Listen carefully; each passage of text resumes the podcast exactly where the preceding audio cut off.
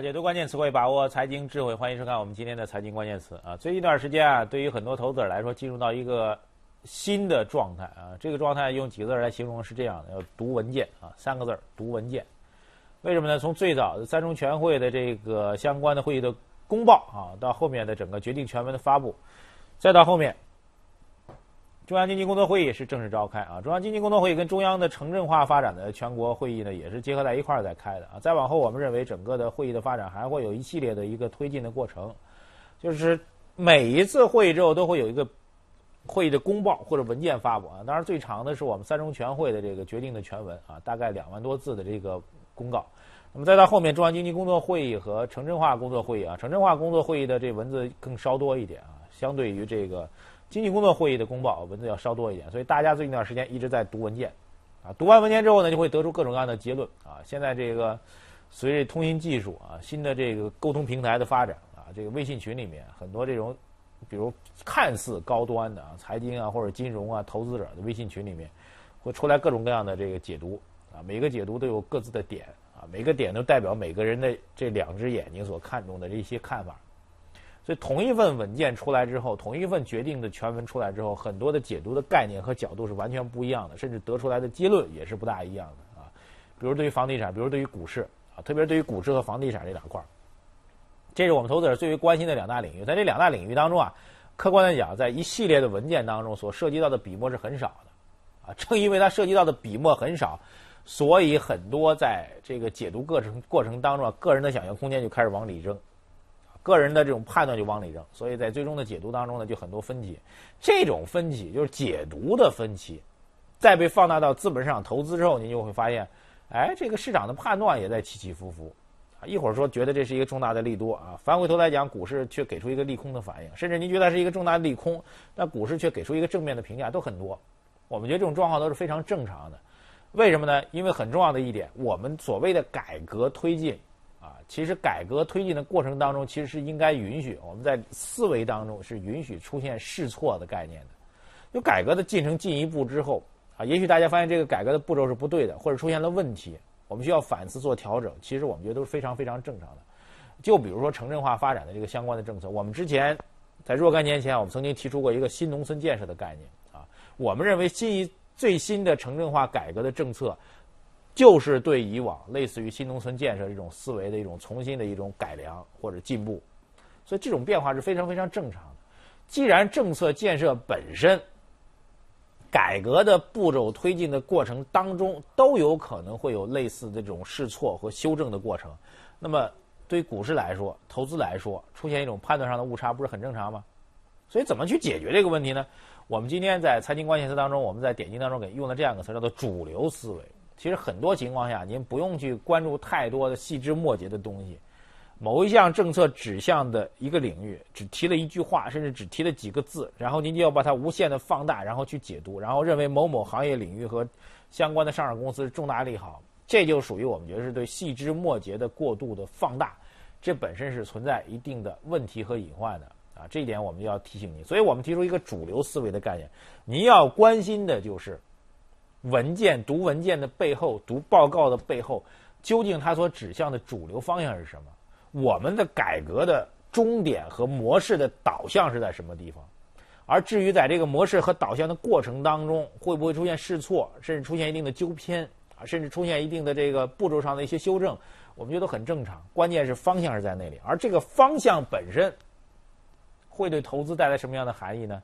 这才是所谓的这个主流思维的一个概念啊！股市投资也是如此。您抛开细枝末节的东西，仔细去观察，就会发现其中的一些机会所在。所以今天我们在财经关键词节目当中，我们以期特别节目的形式啊，来关注跟我们经济市场、投资市场关系最密切的两个重要的会议，以及大家认为近期对股市当中影响最大的 IPO 新政的相关的话题。我们用一期特别节目的时间，来关注这些政策，它的主流思维究竟是怎样的，在哪里？好，首先来看第一个词儿，关于城镇的发展的一个机会啊，城镇机会在哪里？这个中央城镇工作会议在发布之后啊，相关的解读也是非常非常之多啊。其中我们认为相关的解读当中也存在一定的误判，也存在一定的误判，甚至出现了过快过急的一种举动。其实，在这城镇工作会议发布之后啊，国家发改委啊，我们认为国家发改委仍然是推动这个整个城镇化改革的最主要的行政部门啊，这个行政部门就已经做解释了。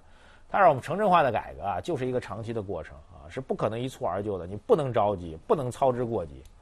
这本身就是一种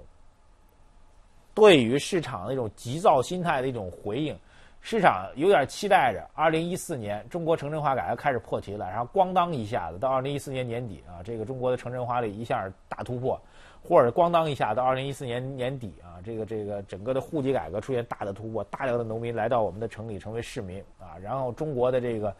呃户籍当中经济发展一直存在这个所谓的障碍就彻底被消除了，这属于一个过度超前的思维，没有这么快啊，所以。对于这种影响，必须要确定第一点，就城镇化改革是一个非常明确的一个长期的一个政策进程。按照相关专家的一个测算呢，甚至认为将会到二零三零年才能会让这个政策呢真正的看到一个核心的突破。那么回到股市当中来啊，主流思维时间表确定了之后，路线图上怎么来理解啊？城镇化的改革相关的投资机会在哪里？其实您可以这样来讲，我为什么会提到终端的思维？城镇化改革的一个最终端的一个变化是什么呢？就是让农民的身份变成市民，这是最核心的一个变化。这种变化会产生什么样的影响？您就把这个终端目标再倒拎回来，您再一想就知道了。当一个农民变成市民，他最需要干嘛呢？他需要在城市里边有一套自己安居乐业的房子。这房子也许不是自己买的，最起码需要租。所以，对于中小城镇来说，它的房地产的产业啊。虽然我们很多人提到房地产产业，都认为这是一个经常被人骂的一个行业，但是必须要承认，没有房地产，没有大量的住宅建设和商业地产的建设，怎么去解决大量的农村人口到城市当中来，哪怕是到小城镇当中来的居住的问题？所以目前看来，关于房地产行业，现在一一般的判断认为，一线城市继续上涨，二三线城市可能保持平稳，三四线以下可能这市场就比较弱的格局，极有可能会伴随着城镇化政策的出台。会发生一个逆转，所以房地产行业仍然是在这个基础设施建设过程当中最主流的一个行业，会影响起来。由此带动出来的，我们就不细说了啊。房地产能够带动多少个行业呢？有人说十几个，有人说二十几个，你自己去数就知道。建材、家电、家具这些都会被带动起来，甚至汽车都会被带动起来。所以这是一个很重要的一个突破点。翻回头来讲，我们讲了河对岸的一个目标，农民变成市民。那么对他起点这里呢，当农民离开。土地离开农地，离开农村生活之后，就意味着整个农村的两块属性的土地啊。其实农村的土地属性大概有三块，第一块是耕地啊，就真正在生产粮食这部分土地；还有一部分是农村农民自己的宅基地啊；还有一部分是农村自己的集体的经济建设、集体经济建设用地，就是他们比如说农村啊，这个村子里面有工厂，这些土地啊，不是用来做宅基地的。这三块土地之间的这个土地使用的效率将会大幅度的提升。农民离开土地了，离开耕地了，他自己个人而言不愿意去种地了，这份土地的这个播种权利或者承包权利，他可以转让给别人，这就所谓同地同权的概念。这种权利的转让意味着大农庄式的生产在中国将会出现大的破题，啊，中国农业生产的效率会明显的提高。翻回头来，我们再理解，为什么中央经济工作会议会把粮食安全放在第一位呢？我们觉得这种粮食安全还包含两层含义，第一层含义真的是讲粮食方面，我们有安全方面的诉求。第二一点就是，对于中国的农业生产来说，这种大规模的生产的逻辑将会落定，这是土地方面的一个重大的变革。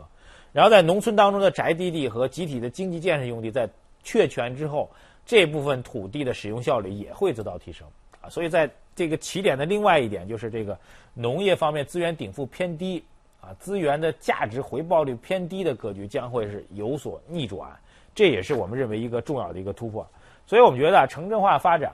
它对于中国经济发展来说，意味着是一个模式上的颠覆。我们以以前经常会讲，中国经济增长应该告别投资拉动的模式，然后让消费增长的模式来替代出来。我们的观点是这样的啊，城镇化的发展长期来讲，它的投资影响力在于新一轮的投资与消费的增长啊，新一轮的投资与消费的增长能够优化既有的经济增长的一个模式。这种变化是非常非常之大的，既有的投资增长的模式、高端消费的模式。中低端没有跟进，就是经济消费的金字塔的模式没有建立起来。城镇化可以让中低收入群体的收入能够有所提升，这是一个重大的一个变革。所以，尽管这个政策的效果是长期的，但是我们讲它的带动作用会积极的显现出来啊。相关的行业不要因为比如房地产行业被人骂了，或者说大家看不上啊，就会觉得这个投资机会在减少。其实恰恰相反，立足于三四线城市的房地产公司，反而会带来一定的市场的投资价值。好，接下来我们关注政策红利的话题，我们来关注中央经济工作会议带来的相关的机遇。这个机遇啊，关于中央经济工作会议的机遇啊，这个市场探讨已经很多了啊，比如改革方面的一些变化啊，比如说区域发展方面的一些变化，已经探讨蛮多了。我们其实呢，还是回到股市当中来，在整个中央经济工作会议当中，如果您直接要去学嘛，哈，要去找跟股票市场直接相关的一个话题，就是只有一句话：提高直接融资的比重。这句话我从市场的直接反馈来讲，认为是利空啊。所谓提高直接融资的比重的含义，一般的看法就是要发新股了。啊，所谓直接融资嘛，直接融资就是发股票呀，这是直接融资啊。你通过银行系统去融资，那属于间接融资嘛。所以提高直接融资的比重，在股票当中的被理解的，往往就认为它是要发股票的，然后股市会理解为一个偏利空的消息。所以某种意义上来讲，如果单纯把这一句话跟股市相关的这句话拎出来之后，您会觉得，哎，中央经济工作会议对于资本市场的这个直接影响是不是偏利空呢？我们觉得这不是啊。提高直接融资的比重是我们整个资本市场长期发展的一个框架的目标。啊，这个目标是多少年来都没有发生改变的，因为中国的直接融资的总体比重是偏低的，银行仍然是整个社会融资总量当中的一个主角，所以这一点必须要做逆转。它并没有因为，呃，中央经济工作会议会改变既定的这个发展的逻辑，或者改变既定的发展的空间和步骤，这是两码事儿。啊，当然回到中央经济工作会议当中来，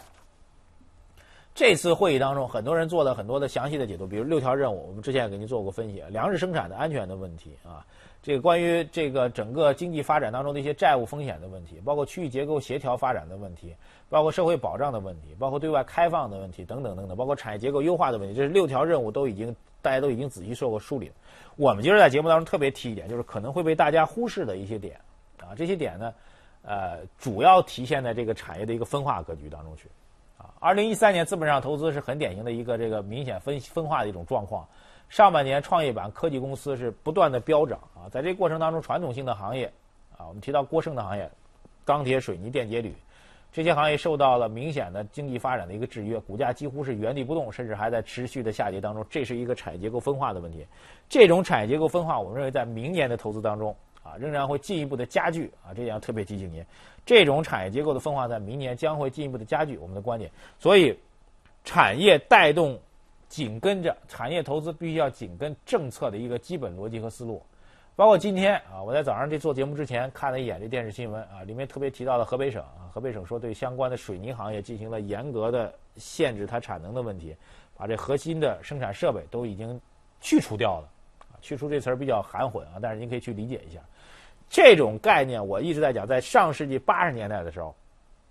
啊，同样是在河北，河北当时它是轻工业啊，纺织行业非常多。纺织行业也出现生产过剩的问题，当时有个词儿叫做“限产压定”，啊，年纪大概在我这年纪，就是七零年代中期以前的人都非常熟悉这个词儿。那时候几乎每天晚上的新闻联播都在播这个纺织行业限产压定的概念，把这纺织机直接就给砸了。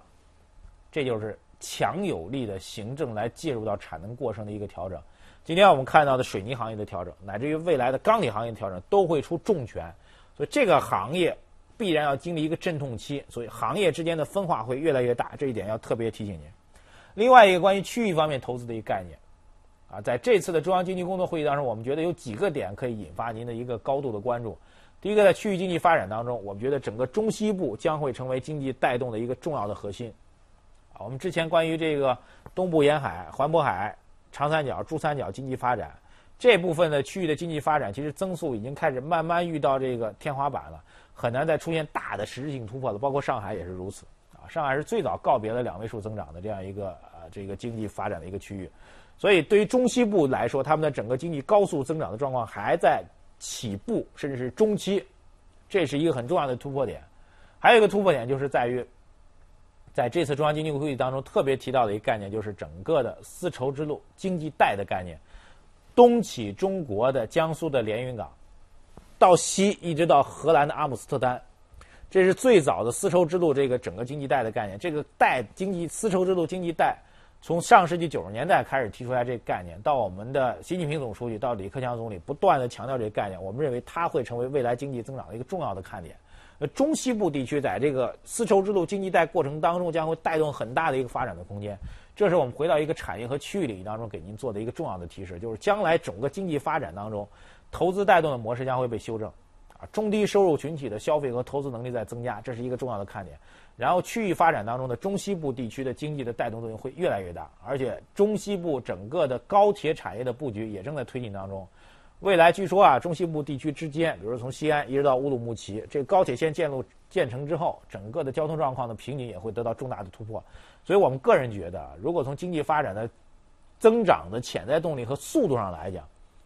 中央经济工作会议在投资当中指明的方向，其实是在关注区域结构协调发展的一个方向，特别是中西部地区，这一点供您做一个参考。好，接下来我们继续来关注股市的话题，啊。这几天的市场的总体状况其实不是很理想啊，特别是之前跌破了这个半年线的位置。如果从股市的思维来讲，之所以走这么弱啊，原因呢就是有一个，就是回到中央经济工作会议当中提到的，叫什么呢？叫扩大直接融资的比重。有人就认为要发股票了，那发股票到底会不会是一个重大的利空呢？对于市场来说，现在的理解啊越来越细化啊，IPO 到底是利利多还是利空？其实市场的理解越来越细化。因为证监部门在出台这个 IPO 改革的新政的同时啊，配套的几个改革的措施，比如说优先股的措施啊，上市公司分红的条例的措施，这些措施在尝试着避免 IPO 政策给股市带来的直接影响。但是，就算这些措施不断的推进过程当中，市场呢也开始出现一些分化，比如说优先股的政策，在具体的征求意见当中，越来越有一些细节的讨论，比如说其中当中提到三十六个月之后能够转化为普通股啊，关于优先股。居然在三年之后可以会转化为普通股票，非公开发行优先股需要设立合格的投资人，这两个条款就市场争议是非常非常之大的。特别是优先股啊，优先股其实它在某种意义上来讲，优先股的概念虽然叫股票，但优先股的本质啊，其实更像是债券啊，就是获得稳定的年息收益的这个债券啊，它只是以这个股票的名义来框之以这个名头上。所以对于这样一个消息，对于这个它将来如果能够转化为这个。优先股的话，跟之前的这个所谓的限售股的概念不就完全一样了吗？所以市场认为这是一个所谓的问题。再比如说，对于 IPO 的限购的这个 IPO 发展当中的一个市值配售的概念啊，必须要持有一定的股票才可以参与申购。啊，很多投资者在关注啊，这个照理说呢是鼓励这个二级市场投资者啊能够更好的来参与新股当中的收益。但也有人认为啊，这种配售市值配售制度对于个人投资者来说和机构投资者，就是之前这个在。线下配售的这部分投资者来说是认为是不公平的啊，他们是没有这个市值配售的一个要求的啊，所以这种争议是非常非常之大。包括新三板，新三板我们认为是中国科技行业发展的一个重要的突破点，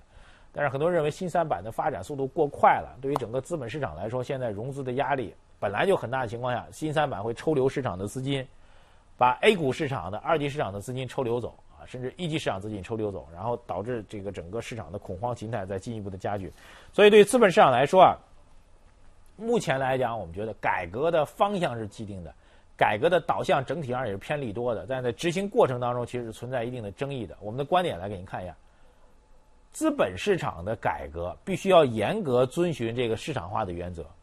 核心的一点，我们再次强调，要保护中小投资者的一个利益，这是一个长远之计。中国的资本市场如果受伤害的话，如果伤害一部分群体的话，其实受到伤害最大的就是中小投资者。但是，一旦中小投资者对于市场的信心有所丧失的话，返回头来会伤害我们的资本市场。因为当普通老百姓被套牢其中，对股市怨言不断的情况下，往往意味着大家投资的热情在减弱，整个资本市场的投资价值在降低。这对于我们整个资本市场发展的时候，同样会构成一个利空。所以我们从这个角度再仔细去梳理的话，我们整个的经济发展过程当中，在这个制度的制定过程当中，有没有考虑到更好的保护中小投资者的利益？或者，即便是保护机构投资者的利益，也需要让机构投资者让渡一部一部分的福利给中小投资者。这些制度在建设和架构过程当中是不是有所偏差？这应该成为我们关注 IPO 改革的一个具体的一个政策啊。当然，对于政策的推进来说，要到明年一月份啊，相关 IPO 真正重启之后，才能够看到市场的效果。但从目前观察来讲，我们觉得这种状况，市场的考验仍然是存在的。好，以上就是我们今天特别节目重点关注的几个关键词汇。稍事休息，节目还将继续。Thank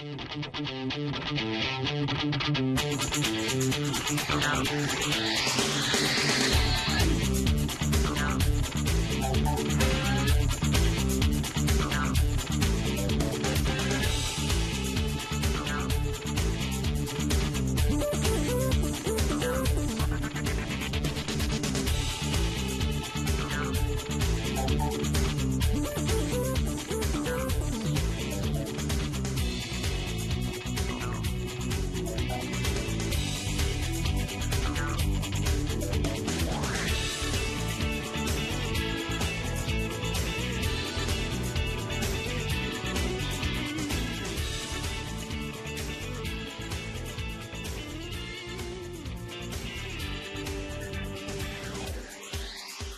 欢迎关注第一财经资讯的官方微信来参与节目的互动啊！节目最后来看一下英文版的《好久不见》，下次节目时间再见。